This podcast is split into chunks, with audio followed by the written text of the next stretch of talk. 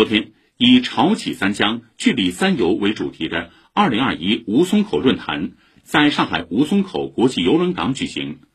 论坛上，上海国际邮轮旅游度假区总体规划正式发布。上海市文化和旅游局与宝山区签署赋能长江门户、助力宝山转型战略合作框架协议，多家企业签订合作协议。活动现场，中国旅游车船协会邮轮游船游艇分会揭牌成立，吴淞口论坛品牌对外发布，副市长陈通出席论坛。